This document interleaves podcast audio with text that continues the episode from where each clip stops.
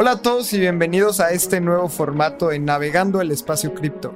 Y tú que nos escuchas en Spotify o en alguna plataforma de podcast, queremos invitarte a que nos veas todos los lunes a las 7 de la noche en Navegando el Espacio Cripto, un live que hacemos en YouTube y en Twitch, en donde repasamos las noticias cada semana. Y también, si nos estás escuchando en Spotify, lo estamos haciendo de una manera para que tú también te puedas informar de las noticias y tengas dos episodios a la semana de Espacio Cripto. Así que con esto empezamos en Navegando el Espacio Cripto. Hola a todos y bienvenidos a un episodio más de Espacio Cripto. Y el día de hoy estoy muy contento porque ya no estoy solo. Abraham, ¿cómo estás? ¿Cómo te fue? Lalo, estoy muy feliz, estoy muy feliz de volver. Estuve fuera un mes, bueno, más de un mes. Y quiero, antes que todo, y ojalá todo el mundo escuche este episodio, agradecerte públicamente porque no manches, todo, o sea, estar un mes fuera sin tu socio que literalmente me desconecté para tomarme unas vacaciones después de años. Neta, te quiero agradecer. O sea, vi todo lo que pasó. Ahí estaba el pendiente en la comunidad. En DevCon, ahorita vamos a hablar. Hicieron un meetup del merge.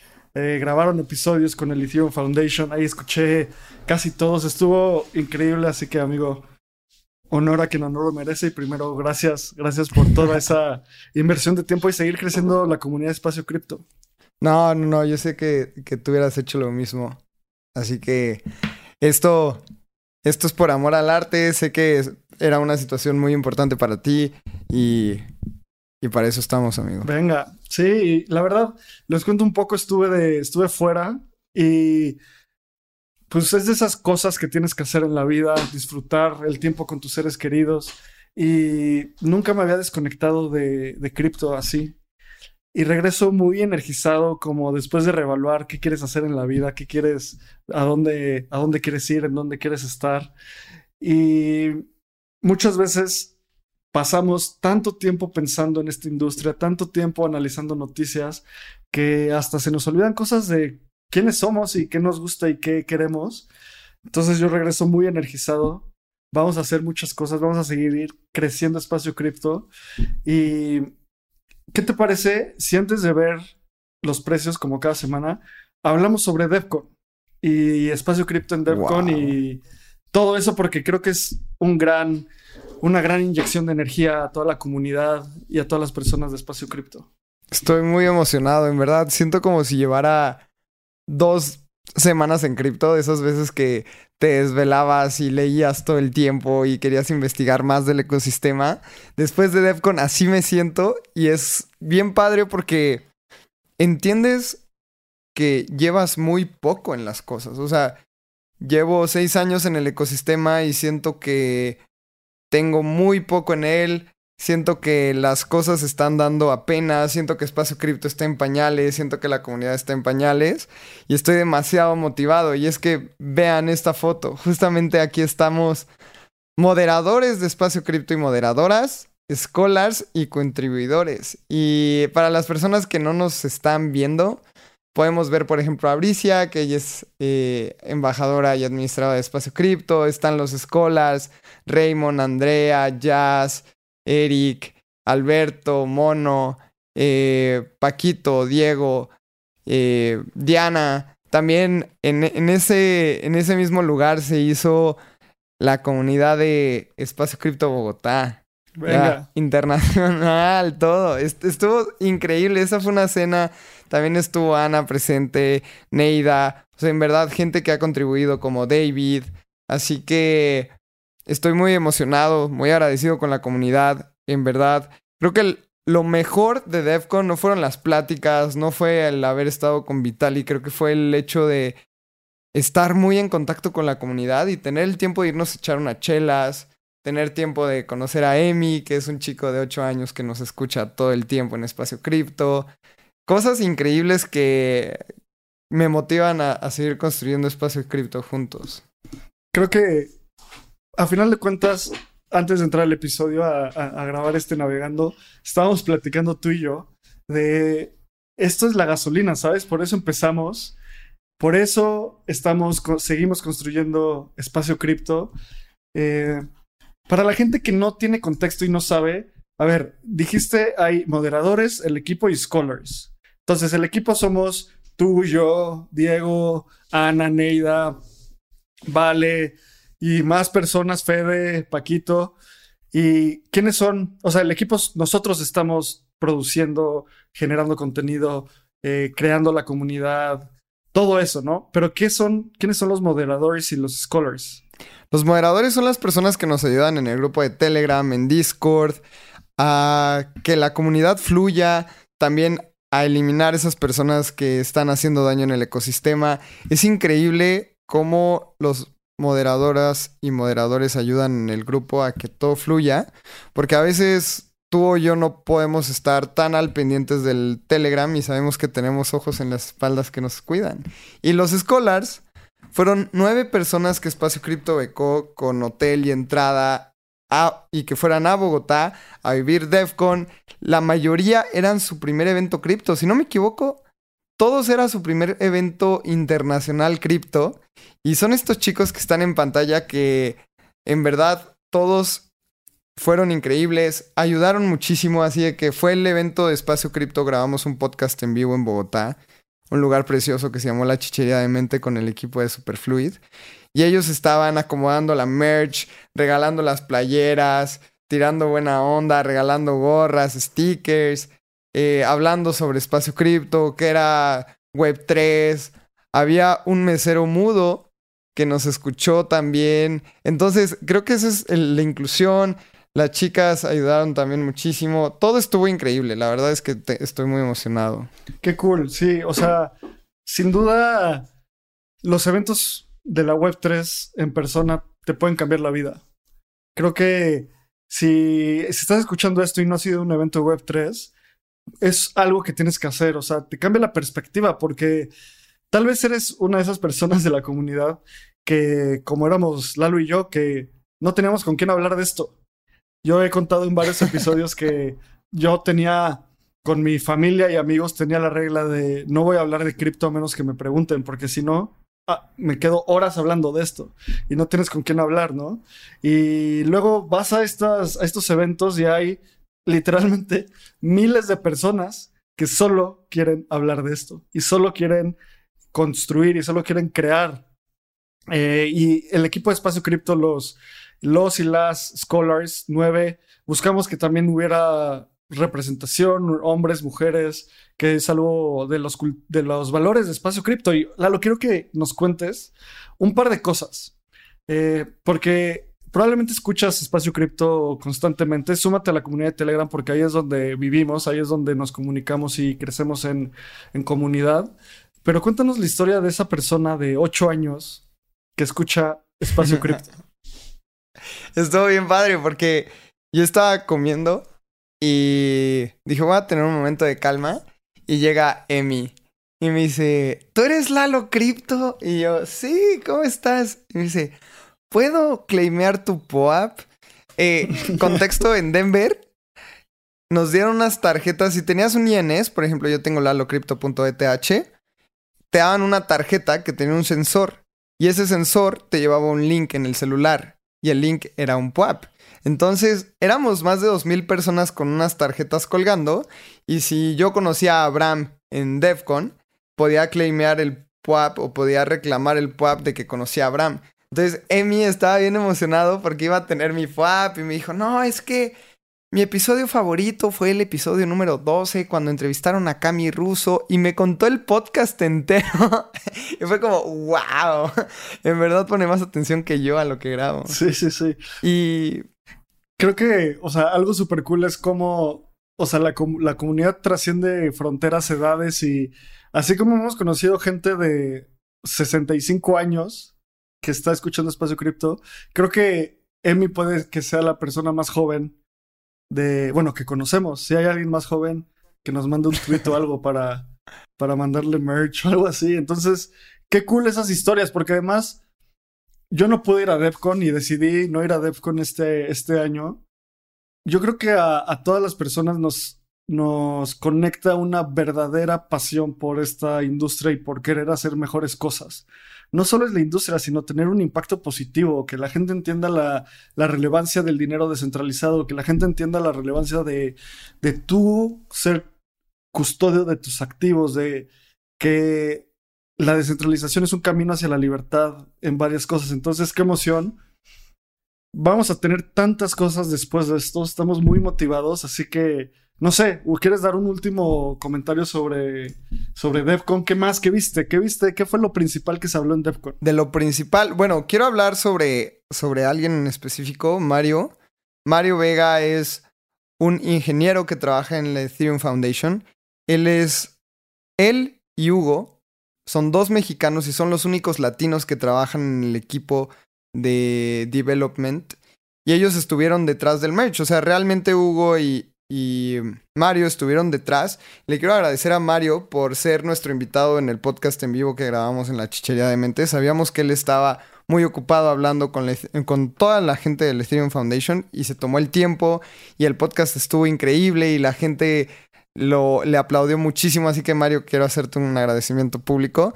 Y de lo que más se habló, yo creo que fue de Layer 2 de la tecnología de Zero Knowledge y de redes sociales descentralizadas. Lens estaba en boca de todas las personas.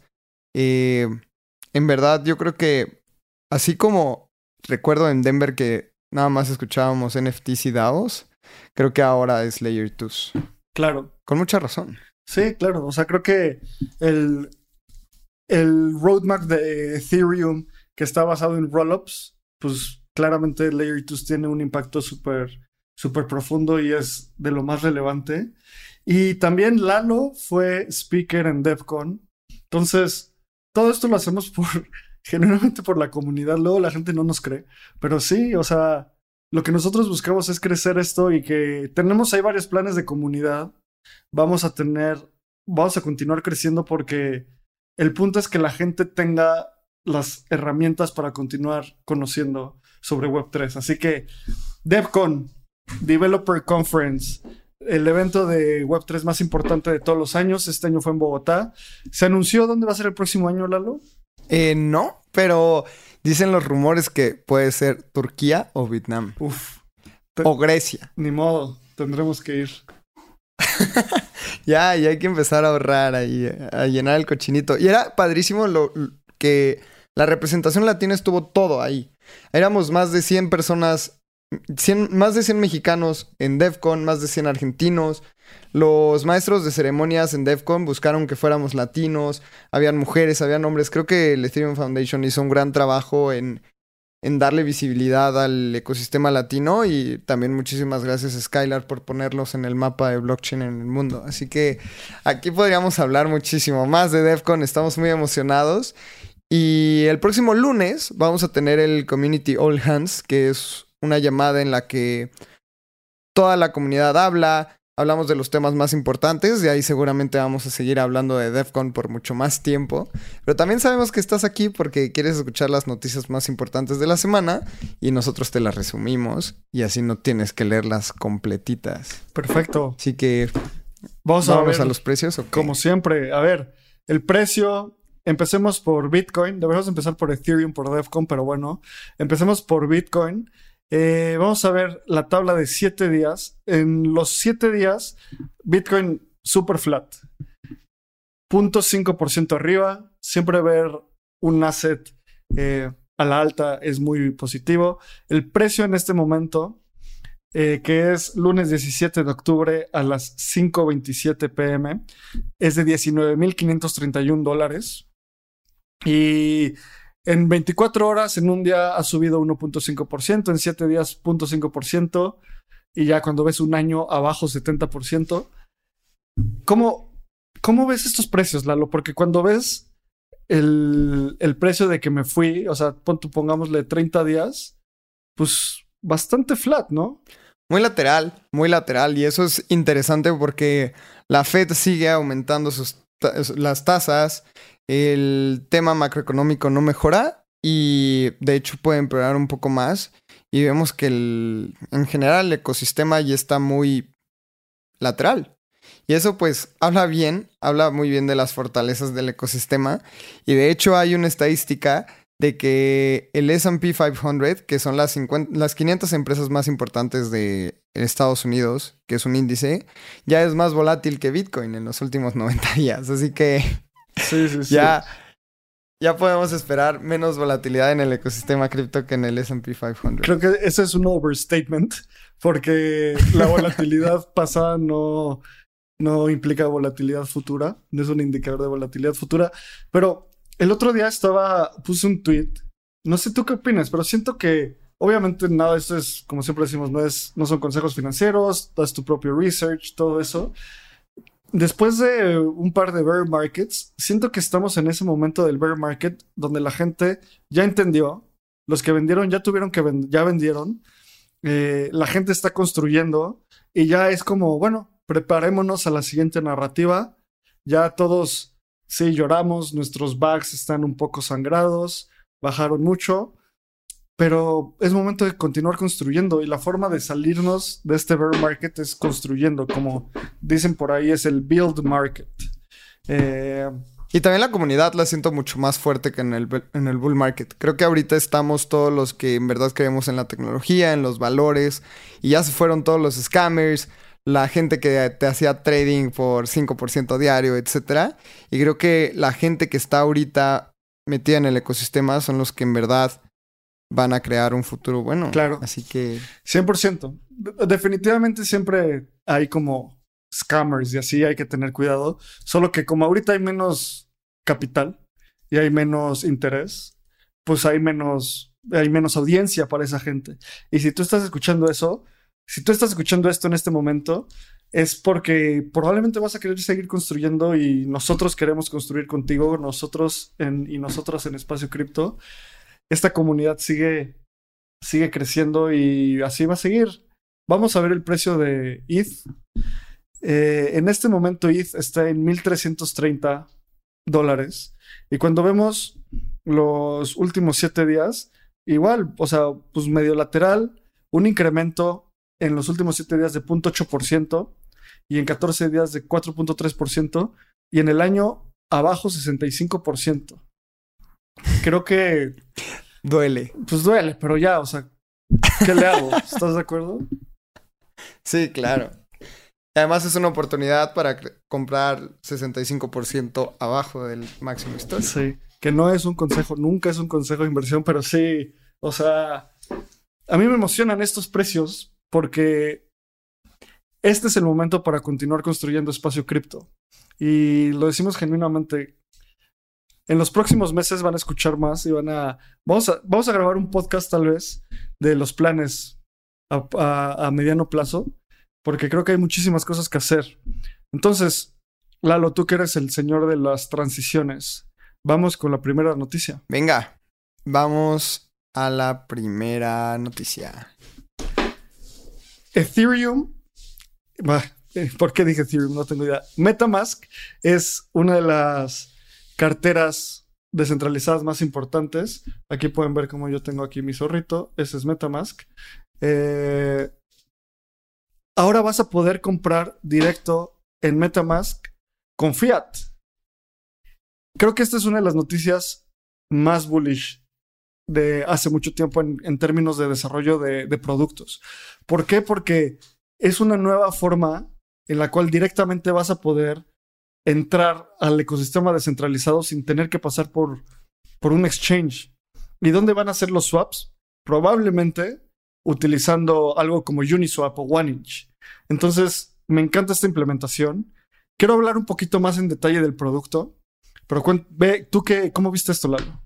A mí se me hace muy cool, como dices, ya no vamos a tener que pasar por un exchange y de esta manera podemos tener nuestros activos en custodia propia, en lugar de que alguien más como Celsius que después truena y se lleva todo tu dinero. Así podemos empezar un discurso de sé tu propio banco y realmente que tú custodies tu dinero. Eso es súper positivo. Hablando de los swaps, pues MetaMask tiene su propia herramienta de swaps y es como hace muy buen dinero. Así que ellos obviamente incentivan a que los usuarios utilicen su billetera. Y esto es, creo que solo el inicio de la separación de los exchanges y del dinero fiat. Ya vas a poder comprar con tus monedas locales e irte directo a una manera de ser non custodial. Y eso es lo mejor que nos puede pasar en el ecosistema. Sí, sí, sí, sí. Y esta, este feature, esta funcionalidad va a estar activa para cuentas de banco eh, estadounidenses. Van a utilizar ACH, que es como el sistema de transferencia de dinero, eh, uno de los sistemas de transferencia de dinero en Estados Unidos, como el SPAY en México. ¿Cómo se llama el de Colombia, Lalo? También es ACH. ACH, entonces. El... Pix en Brasil. Pix en Brasil, exactamente. Eh, entonces, es este tipo de, de, servicios donde tú haces una transferencia y luego vas a poder comprar en Metamask. Me encanta. Me encanta este tipo de implementaciones porque es una de esas cosas que, que es como composable money legos. O sea, dineros, legos de dinero que se interconectan entre ellos. Seguro utilizan, van a utilizar algún tipo de stablecoin, de depositas en esta cuenta y yo te doy USDC en Metamask. O va a haber alguna interacción de, de ese estilo en el mediano plazo. Entonces, piensen, siguiendo en esta narrativa de que tenemos que construir en esta industria, hay que ver esas piezas, esos primitivos, esos, esas piezas de infraestructura que sirven para habilitar este tipo de casos de uso. Si no existieran stablecoins, probablemente esto sería muy difícil. Si no existiera eh, los decentralized exchanges, esto sería imposible simplemente. Entonces, cada vez va a haber más nuevos casos de uso con DeFi, con stablecoins, con NFTs y este tipo de implementaciones creo que son un gran ejemplo de cómo desarrollar un producto digital. Estoy muy de acuerdo y veamos qué pasa. Yo creo que en un futuro se va a integrar otros procesadores para la TAM dentro de Metamask y creo que esto va a marcar el futuro de los procesadores de pago y los procesadores de fiat on and off ramp en carteras descentralizadas. Así que felicidades a Metamask, que sin duda sigue siendo punta de lanza. Tenemos que traer a alguien de Consensus para que nos cuente de Metamask eventualmente. Pronto. Pasamos a la siguiente noticia. Venga. Esta noticia me gusta muchísimo. Y lo que pasó es que Tether va a dejar de tener paper holdings de empresas, es decir, eh, deuda a corto plazo de empresas privadas, y lo va a cambiar a bonos de tesorería del gobierno de Estados Unidos. Esto obviamente ayuda muchísimo porque habían demasiadas preocupaciones de, que Tether pudiera perder ese PEGT uno a uno al dólar, porque realmente, como está invirtiendo el dinero detrás de Tether, que es el, lo que lo respalda, lo está invirtiendo en empresas con un poco más de riesgo que en el Departamento de Tesorería de Estados Unidos. Así que esto hace un poco más seguro Tether. Obviamente hagan su research, pero Tether está haciendo esto de una manera correcta. Yo creo que es un movimiento correcto en el cual ya no van a tener papeles comerciales y ahora se están pasando a bonos de tesorería del departamento como USDC, por ejemplo. Abraham, ¿cómo ves esto? Pues a, mí me, me, gusta mucho porque Tether fue uno de los, creo que fue el primer stablecoin, o fue uno de los primeros, este, o al menos fue el primer stablecoin con, con mayor adopción. Y en un inicio, en los casos de uso de los stablecoins, me acuerdo hace años era, pues yo me salgo de la volatilidad de cripto sin tener que vender a fiat. Entonces, en un exchange rápido podías hacer esos trades súper efectivos y con muchísima liquidez. Hoy en día, uno de los mayores casos de uso de los stablecoins son on and off ramps para hacer, ese, hacer ese puente entre el dinero fiat y, el mundo cripto. Y que, haga esto Tether, creo que es un paso muy adecuado porque por años hasta gente le, llamaba como un riesgo sistemático de cripto Tether, porque decían, va a romper el PEG, va a romper el PEG. Un par de veces rompió el PEG, pero siempre regresó a uno. Luego, en, a principios, a finales del año pasado, principios de este año, tuvieron una, hicieron el settlement, o sea, tuvieron un acuerdo con el estado de Nueva York, donde decían como los multaron, pero aceptaron, el, las autoridades aceptaron que no estaban haciendo nada malo, simplemente podían mejorar y por eso los multaron. Ahora están mudándose de, o sea, de deuda a corto plazo de empresas, o sea, en lugar de tener, imagínate, deuda de Facebook o deuda de, no sé, de Shell o deuda de cualquier empresa que cotice, o sea, que, tenga mecanismos de deuda, ahora van a estar en, bonos de gobierno de Estados Unidos. Es como tenerlo en CETES. Y obviamente en, bonos de gobierno de Estados, de Estados Unidos es mucho más seguro. Y otra cosa que quiero agregar es que Tether es la empresa, USDT es el asset del dólar, pero también tienen EURT, o sea, como el stablecoin del euro, CNHT, XAUT y MXNT, que todavía creo que, que han mucha, muchos casos de uso que, que, hacer y que eh, en este stablecoin del peso mexicano. Así que puede ser muy, muy interesante lo que hagan. Eh, creo que es un muy buen paso hacia la transparencia que por años Tether se le ha criticado, pero pues parece que solo da noticias hacia la transparencia, ¿no? Me gusta mucho también que Tether tenga CNH, que es el yuan chino, y el XAU, que es el oro. Entonces, si tú quieres una moneda estable pegada al oro, puedes comprar XAUT y bueno, ahí tienes a Tether respaldándote con oro literal. Así que Tether es una empresa que no quiere perder el mercado que tiene, porque sabemos que también Circle está haciendo muy bien las cosas y esto nada más beneficia al ecosistema. Siempre va a beneficiar al usuario, así que emocionante esta noticia. Y bueno, vamos a la siguiente que también está muy cool. Creo que también esta es de las noticias. Eh, la pasada de Metamask, que es de las que más me gustan a mí personalmente, porque creo que es una pieza de infraestructura fundamental para la evolución y que probablemente yo voy a ser un usuario en el mediano plazo de ese servicio. Pero esta noticia creo que es de las más importantes de todo el año. No sé tú cómo lo veas, Lalo, pero la noticia es que Google seleccionó a Coinbase para aceptar pagos en, la nube y van a utilizar su herramienta de custodia, que es Coinbase eh, Custody. Entonces, Coinbase es la empresa pública, el exchange, que es una empresa pública en Estados Unidos, mm, uno de los exchanges más grandes del mundo. Coinbase tiene, justo en mayo creo que fue la lo que fuimos a Permissionless en Miami y vimos una conferencia del Chief Product Officer, eh, Chief Product Officer de Coinbase y te explicaba cómo tenían como esta parte de retail, tenían la parte de Coinbase Cloud y custodia. Entonces, el, coin, el exchange tiene millones de usuarios, más de 50 millones de usuarios. Coinbase Cloud son estas herramientas para que gente pueda desarrollar en el blockchain utilizando por ejemplo, que no tengas que tener tu propio nodo y utilices un nodo hecho por o provisto por Coinbase.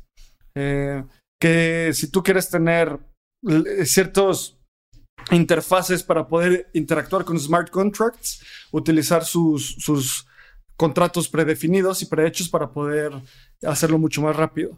Y esta parte de custodia son custodios institucionales como Fireblocks, como BitGo, como Coinbase Custody, que básicamente si una empresa, imagínate, MicroStrategy, que tiene miles de millones de dólares en Bitcoin, no los tienen en su ledger, no los tienen en su, en su wallet ahí, o si tienes mucho Ether, pues no lo tienes ahí en tu Metamask, ni en tu ledger. Necesitas un mecanismo de custodia institucional para empresas y para personas que tienen grandes cantidades. Entonces tienen como todo este ecosistema y este partnership con Google es un hitazo por varias cosas, porque reafirma la confianza de Coinbase como una de las empresas más serias en la industria y te dice que Google, o sea, una de las cosas que probablemente, probablemente sea el servicio más usado por la humanidad hoy en día y en la historia. Te metes y buscas cualquier cosa en el Internet. Google va a tener pagos en cripto. Wow. Eso, eso es lo más interesante y creo que es un movimiento muy obvio en el sentido de que si Google se está aliando con Coinbase para poder, o sea, Coinbase va a migrar de Amazon Web Services a los sistemas de la nube de Google. Eh, también están utilizando Coinbase Prime, que es un servicio para que empresas puedan ofrecer la compraventa de cripto. Y ya están analizando esas alianzas y ya se realizaron. Eso significa que en un futuro, nativamente en Android, vamos a tener una wallet de cripto. Ya el usuario va a decidir si la usa o no, pero creo que es un movimiento muy natural de mercado. Así como en algún momento estuvo Google Pay y ahorita Apple Pay ya es de lo más normal utilizarlo. Después van a venir las carteras y muy probablemente Chrome vaya a tener su wallet nativa porque no van a dejar ir a este mercado. Y hay gente en Google, hay gente en Apple que son demasiado inteligentes y saben que el futuro del ecosistema en Internet va a ser Web3. Y el hecho de tener tu propiedad privada digital, más allá de un sistema especulativo, propiedad privada digital va a venir. Y Google y Apple van a querer ser parte. Y esta alianza entre Coinbase y Google son las em, es la empresa más importante o la segunda empresa más importante del ecosistema cripto con el top 3 de empresas más importantes del Internet. Es una alianza que creo que tiene todo el éxito y Coinbase subió 8.4% el día del anuncio. Así que creo que este tipo de alianzas se van a venir. Ya veremos cómo contraataca Apple, que no se va a quedar con las manos cruzadas. Ya veremos qué hace Binance, etc. Pero esto nada más beneficia al usuario. Claro. El, el libre mercado y como dices, que, que la acción de Coinbase suba 8.4% después de esto quiere decir que el mercado evalúa, o sea, dice como esto es bueno, esto es bueno para el futuro de Coinbase. Es muy evidente que es bueno, pero como una validación externa del mercado es súper importante. Y otra cosa es que este tipo de alianzas no solo son analizadas por nerds como Lalo y yo, sino la analizan analistas financieros de Goldman Sachs, JP Morgan, Credit Suisse, Deutsche Bank, etcétera, etcétera, etcétera. Entonces, Web3 sigue entrando eh, y haciendo ruido para esa gente. Y me encanta esto porque después de años de trabajar en esta industria y de tener contacto con ese tipo de empresas más tradicionales, no sé tú cómo has visto, Lalo, pero siempre hay un believer. Siempre hay un como una persona que dice, no, si cripto va a ser súper relevante, entonces hablemos porque tenemos que empujar esto. Y este tipo de noticias solo son, solo hacen crecer esa convicción. Eso estoy muy de acuerdo. Veamos cómo viene. Creo que esta alianza nada más va a crecer más. Y esperemos que le ayude a Coinbase porque desde su máximo histórico ha bajado 84%. Y bueno, estamos en un bear market. Veamos cómo, cómo actúa Coinbase en un bull market. Pero creo que se están preparando muy bien para los siguientes próximos años. 100% de acuerdo. Vámonos a la siguiente. Venga. La siguiente noticia es que tuvimos uno de los meses con mayores hacks en el ecosistema. Y bueno, una plataforma de trading descentralizada en Solana llamada Mango reportó que hackearon 100 millones de dólares en el token MNGO. Y además es súper interesante todo esto porque voy a tomar esta, Abraham, porque le he estado siguiendo muchísimo en Twitter. El hacker robó 100 millones de dólares. Y después como que se arrepintió e hizo una propuesta en la DAO. Y dijo como, oigan, no, me arrepiento. Por favor, si yo devuelvo el, creo que fue como el 80% de los tokens, no me busquen y no hagan una investigación judicial en mi contra y devuelvo el 80% de los tokens. Y después él, él hizo la propuesta y después él mismo con los tokens que robó votó en la DAO a favor y pues regresó el 80% de los tokens y ahora el, el, hacker no va a ser buscado porque la DAO votó que no fuera buscado. No sé, hay tantas historias detrás de este hack que son muy interesantes, así que Abraham, ¿cómo lo ves? Sí, sí, pues mira, creo que vamos a, a como entrar un poco en el detalle. Entonces, se robó 100 millones de dólares, ¿no? O sí, se robó mucho dinero. O sea, ¿y cómo se roba ese dinero? Se, se roba ese dinero en tokens del, de Mango, ¿no?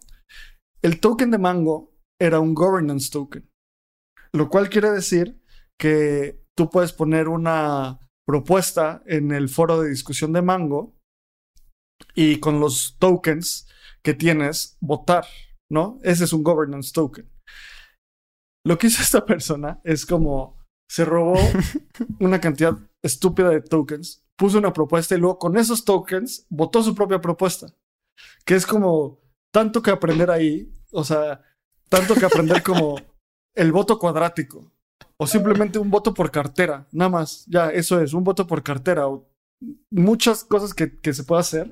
Y además, a mí me da lo que más, o sea, me preocupa y me da un poco de, no está bien, obviamente, que se haya robado y me da, no sé, un sentimiento extraño es que es muy ingenuo que esta persona que hizo el hack crea que con eso está a salvo, ¿sabes? O es hasta, es un troll, ¿sabes? Es como, a ver, ¿quién está, quién, quién está haciendo como, quién está ejerciendo la ley sobre esa decisión? Obviamente, si lo van a buscar, lo van a buscar. No es como, oye, pero yo aquí la DAO votó y según la jurisdicción del Internet estoy libre. Pues no, así no funciona. O sea, si robas, así robas en la web 3 o un gancito, está mal.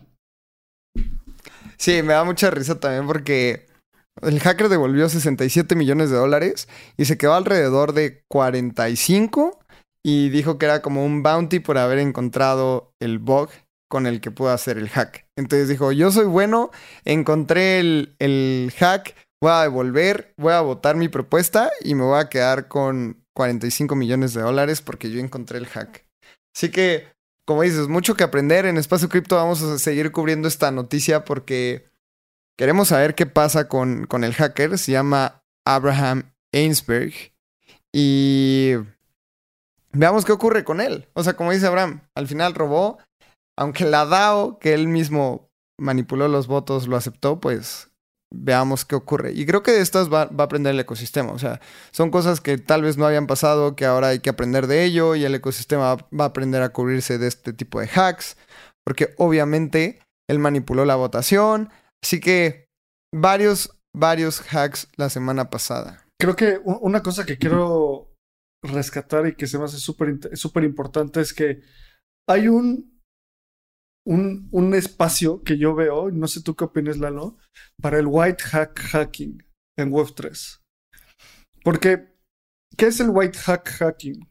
Eh, o sea, que son los hackers de sombrero blanco, que son personas que están buscando vulnerabilidades en los sistemas, reportan esas vulnerabilidades para que los, eh, las empresas, generalmente como, eh, pues sí, son empresas, lo, lo resuelvan y generalmente se llevan una comisión por haber hecho eso. Esa comisión varía. He escuchado cifras de que es el 10% del ataque, puede ser más, el 15% del ataque. El problema es que en una empresa centralizada, pues puedes atacarlo, pero tienen tantas como barreras que la probabilidad de éxito de tu ataque es baja. Entonces, en el momento en el que el, hacker white hack, eh, white hack, o sea, de sombrero blanco, descubre estas cosas, es incentivado y se le da dinero, ¿no? Hubo, historias de que ha habido pues, millones de dólares que pagan a hackers eh, por, distinguir estos bugs. El problema es que en cripto y en, este tipo de contratos inteligentes, si tú descubriste el exploit, la probabilidad de que alguien lo descubra igual que tú es muy alta. Entonces, ¿qué haces? O sea, lo descubres, lo reportas, que no haga nada y la primera persona que lea ese, ese como post pueda hacer el, el exploit de esa misma persona. Ha habido casos donde ha habido gente que se roba igual, bueno, es una línea muy gris, pero que drena las carteras, se roba así millones de dólares y dicen como, hey, tranqui, tranqui, neta lo hice en buena onda, eh, quiero regresar todo el dinero, pero si yo no lo hacía, alguien más lo iba a hacer. Entonces, como que hay un un, espacio para que descifremos eso como industria. Puede ser una comunidad de, de, hackers de sombrero blanco. A nuestro querido amigo Diego le encanta ese tema, entonces chance, pues le toca emprender eso a él. No sé, pero dejo esa idea ahí. Puede que se convierta en una narrativa en el largo plazo, mediano plazo. Esto, en los hackers de sombrero blanco en cripto. Muy de acuerdo. Y, o sea, como dice Abraham, hemos visto bounties de eh, alguien que encontró un hack en Coinbase, por ejemplo, y le regresaron 3 millones de dólares. Así que también es muy, es muy buen negocio. O sea, si eres hacker, confórmate con tus 3 millones y, y eh, sé una buena persona. En lugar de llevarte 40 millones y luego cómo la sacas. O sea, ese token de mango, ¿cómo vas a, sacar el dinero? No sé, se me hace muy estúpido la gente que hace ese tipo de cosas. Pero bueno, vámonos a la siguiente noticia que tenemos poco tiempo y mucho que cubrir. esta noticia es muy peligrosa y es algo de lo que tenemos que aprender porque los usuarios de Celsius fueron doxeados, es decir, su información fue revelada y es que para continuar con el proceso de bancarrota, Celsius tuvo que publicar un documento con la información de todos sus usuarios. Además, Celsius, para no ser regulado como un banco, ellos decían, la gente que invierte con nosotros son prestamistas, no son usuarios y por eso no somos un banco. Y como tú eres un prestamista y cuando se van en bancarrota en Estados Unidos tienes que publicar los fondos de tus prestamistas, ahora todos los usuarios de Celsius están en un sitio de internet y tuvieron que mandar todos los files de los prestamistas, entre comillas, porque eran los usuarios. Y ahora hasta hay un sitio que se llama Celsius Network, en donde puedes buscar los nombres de las personas y te dicen cuánto perdieron en la bancarrota de Celsius. Esto es terrible. O sea, en verdad se me hace de las noticias más tristes. Además de que revelan que varios ejecutivos de Celsius hicieron retiros antes de pausar los retiros a los usuarios. Así que todo mal con Celsius. Sí, sabes, o sea, Celsius es una de esas empresas que durante el bear market se, se cayó, su modelo murió, gran parte por todo lo que pasó con Terra, lo que pasó con Three Arrows Capital y solo recordando, como decía Lalo, tú ponías en Celsius pon tu un ETH y ellos decían te pago el 9% anual y te regresaban, pues te daban rendimientos o te daban, sí, te daban yield. Eh, tenían su token. Una cosa súper importante que creo que hay que hablar en esta parte de Celsius. Es horrible que hayan hecho esto y esta gente va a terminar muy mal. Me encantaría analizar cosas que tienen en común el fundador de Celsius, que se llama Alex, no me acuerdo su nombre bien, ahorita lo buscamos. Este. Y está Alex, Alex Mashinsky, el CEO de Celsius, y cosas que tienen en común también personas como Do Kwon de Terra, y, y cosas que tienen en común otros founders que han caído. Hay una cosa importantísima en los protocolos cripto que es la alineación cultural. Y si tú ves los tweets de este señor Alex Mashinsky, ponía cosas como toda la gente que está en contra de Celsius no sabe nada, van a ver como nosotros somos la empresa más importante y le sacaban reportajes así como, oye, pues aquí se ve que tú hiciste algo raro, me estás doxeando, así, no, y no solo eso, sino como me estás atacando, te voy a demandar, eso no es cierto. Y cosas como que, ¿por qué dije a Do Kwon, el de Terra Luna? Me acuerdo muchísimo de ese tweet. ¿Te acuerdas, Lalo, cuando Do Kwon puso By my hand, die will die? O sea, diciendo como Terra es lo mejor y eh, este stablecoin es el adecuado. En unas, en unas entrevistas dijo como en el bear market van a morir muchas empresas y va a ser muy divertido verlas. O sea, como malicioso, pedante, arrogante. O sea, ¿cuándo has visto a Stani decir algo así? ¿Cuándo has visto a Vitalik decir algo así? O sea, en México, ¿cuándo has visto a Daniel de, de Bitso decir algo así? O sea, es muy importante ver quién está liderando el protocolo, quién está liderando la empresa, porque es muy cierto que los founders pasan su cultura a su empresa y a su protocolo y a su comunidad. Entonces, quiero rescatar eso. Hay un dicho que dice que los, que los las empresas se pudren, o sea, las empresas se pudren por las cabezas. Los pescados se pudren por la cabeza.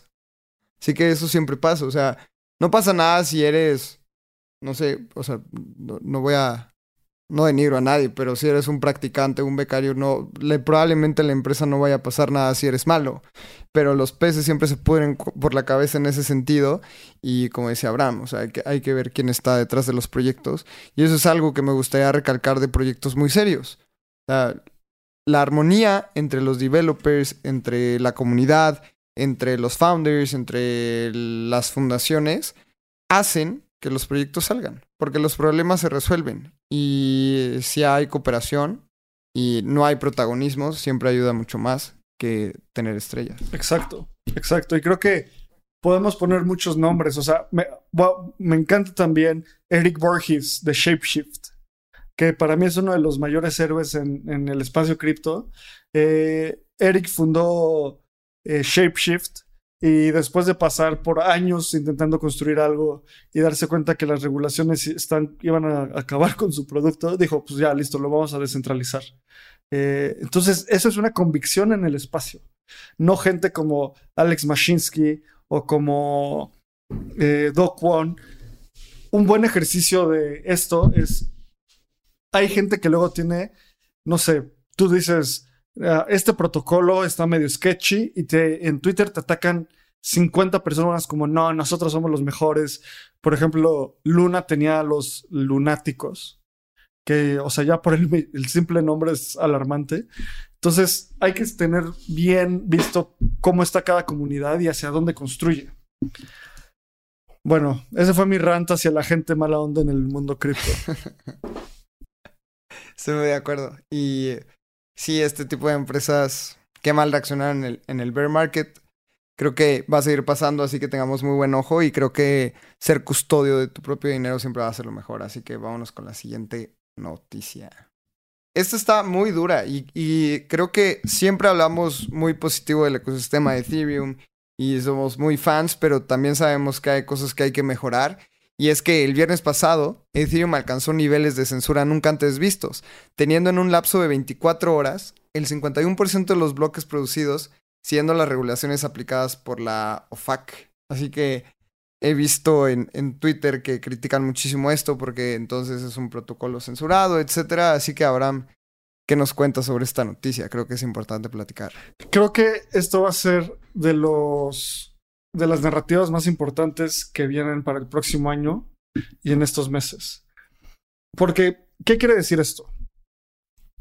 En Ethereum, los validadores pueden decidir eh, censurar un tipo de transacción. Es decir, por ejemplo, ahorita hay muchos problemas con Tornado Cash, pero un regulador dice como no puedes interactuar con eso. Entonces, si tú como, si un validador, que es la persona que construye el bloque, que son las transacciones, y hace y transmite el bloque a la red, dice como no voy a procesar ninguna transacción de, no voy a procesar ninguna transacción de Tornado Cash, es censurar. Entonces, ¿cómo podemos combatir esto? En el, en el blockchain existe una funcionalidad y un feature que se llama el User Activated Soft Fork, que es un, una división del blockchain activada por los usuarios, donde los usuarios podemos decir, si un validador está empezando a censurar bloques, ese validador ya no puede emitir bloques. ¿Y qué quiere decir esto? Si ese validador ya no puede emitir bloques y los bloques que transmita este validador no son aceptados por toda la por todo el protocolo, ese validador no tiene ningún sentido de existir porque ya no se va a llevar comisiones por validar bloques. Entonces, ¿para qué tienes tus 32 ETH en un nodo si tú no puedes llevarte las comisiones de validar bloques? Eso es la primera parte que puede hacer un User Activated Soft Fork. Otra parte súper importante que puede hacer este, este feature es decir, no solo no puedes validar, sino te congelo los fondos como comunidad porque estás rompiendo las reglas del protocolo. Y lo último, que ya es como la parte más, la bomba atómica, es la comunidad puede decir, no solo no te dejo, eh, no te dejo validar bloques, sino te voy, no solo no te dejo validar bloques y congelo tu balance, sino te voy a burn, o sea, todos tus balances se van a quemar. ¿Por qué? Porque estás rompiendo las reglas de la comunidad y estás eh, no solo de la comunidad, sino del protocolo. Y esto es algo importante porque Ethereum debería de ser resistente a la censura.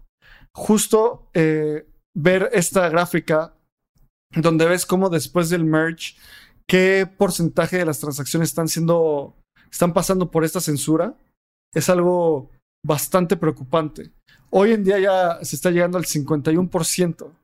Entonces es, es muy difícil eh, combatir esto y va a haber como un gran debate en el mediano plazo de cómo se debe de hacer. Eh, es una postura muy, muy compleja entender qué es hacia dónde tenemos que ir y es algo altamente técnico que luego tenemos que entrar en más detalle. Pero a final de cuentas eso es lo que, lo que va a pasar Eh, estas validaciones, tener el 51% de censura, lo bueno es que tenemos formas de resolverlo. Lo resolvemos con esto que te que digo del User Activated Soft Fork. ¿Tú cómo viste esto, Lalo? Creo que es algo que tenemos que poner muchísima atención. Creo que también entiendo que, que los developers del ecosistema es algo que van a atender. No creo que estén buscando un protocolo censurado, etcétera, que además están diciendo que se censura mucho más sencillo después del merge, cosa que estoy en desacuerdo. Pero va a ser algo que, que vamos a tener que atacar como ecosistema. Y veamos qué ocurre. Creo que apenas es como el inicio de esta noticia. No tenemos que ser tan amarillistas, pero sí hay que atenderlo. Sí, 100%. Eh, buenísimo. Entonces, vamos a la siguiente noticia. La noticia es que Sega anuncia su primer juego en la blockchain. Y es que esto es bien interesante porque los juegos Play to Earn han estado teniendo demasiado auge, aunque sabemos que en el bear market todo va para abajo. Además, Sega, que es el creador de Sonic y otros grandes juegos, ha anunciado la creación de su primer juego relacionado con Sagoski Taisen, que es el juego de cartas intercambiables en Japón. Así que va a ser como no sé, me imagino como un Yu- Yu-Gi-Oh, ¿no? Como estas cartas coleccionables que van a terminar siendo NFTs y tienen una versión de blockchain de Trading Card Games que se ha vuelto súper, súper popular. Así que ya sabemos de God on Chain, que es uno de los juegos más interesantes del ecosistema. Así que sabemos que Sega no se quiere quedar atrás. La gente asiática también es súper innovadora. Y aunque no hay fecha de lanzamiento, es uno de los juegos más esperados del año. Sí, creo que, ¿Vas a jugarlo o qué, Abraham? pues fíjate que no soy tan gamer, pero pues hay que probar de todo. Eh, como dice Julian Casablancas, I'll try anything once, que quiere decir yo voy a probar todo una vez. Entonces, eh, creo que una de las cosas más cool e interesantes es que Sega es una compañía histórica de videojuegos. Eh, Sega hizo Sonic, como dijiste, Sega hizo muchos otros videojuegos legendarios. Entonces, que estén entrando en NFTs es una. Es un paso nat- natural. Creo que hacia allá va a evolucionar la industria en el mediano plazo y más players impo- importantes entrando. Creo que pues es muy bullish. No sé cómo lo veas.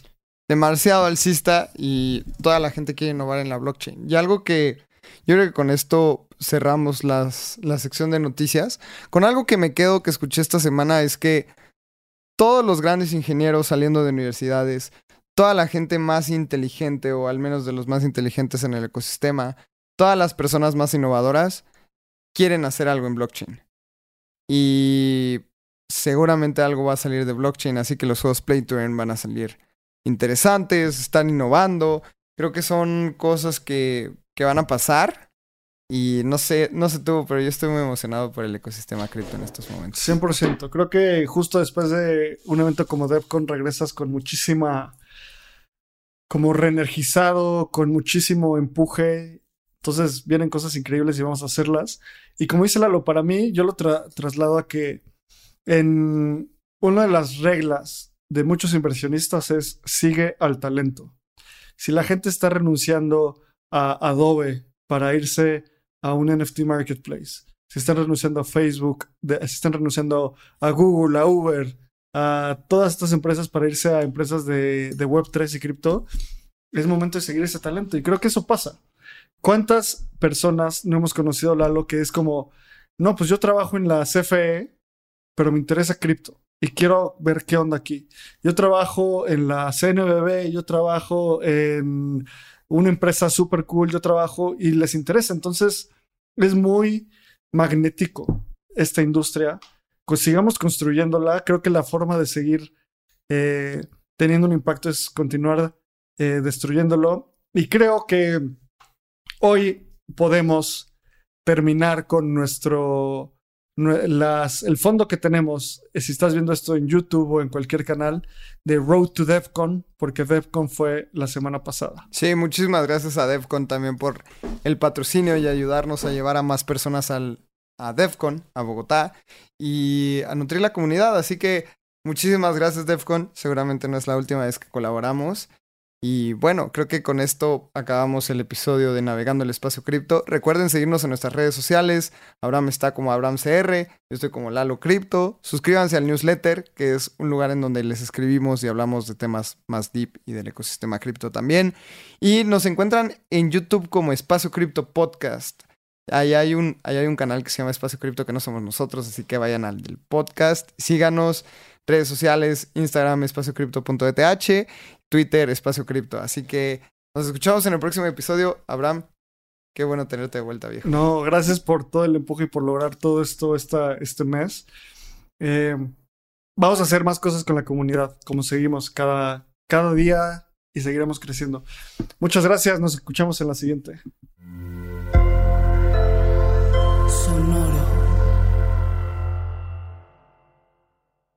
Este guion de Mundo Futuro lo escribió una inteligencia artificial.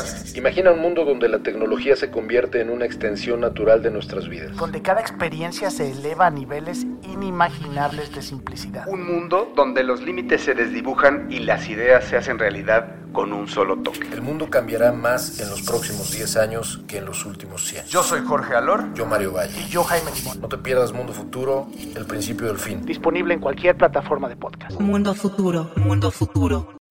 When you need mealtime inspiration, it's worth shopping Kroger, where you'll find over 30,000 mouthwatering choices that excite your inner foodie. And no matter what tasty choice you make, you'll enjoy our everyday low prices, plus extra ways to save, like digital coupons worth over $600 each week. You can also save up to $1 off per gallon at the pump with fuel points. More savings and more inspiring flavors make shopping Kroger worth it every time. Kroger, fresh for everyone. Fuel restrictions apply. Okay, round two. Name something that's not boring. A laundry? Ooh, a book club. Computer solitaire, huh? Ah, oh, sorry, we were looking for Chumba Casino. That's right. ChumbaCasino.com has over 100 casino style games. Join today and play for free for your chance to redeem some serious prizes. ChumbaCasino.com. No purchase necessary. Full prohibited by law. 18 plus terms and conditions apply. See website for details.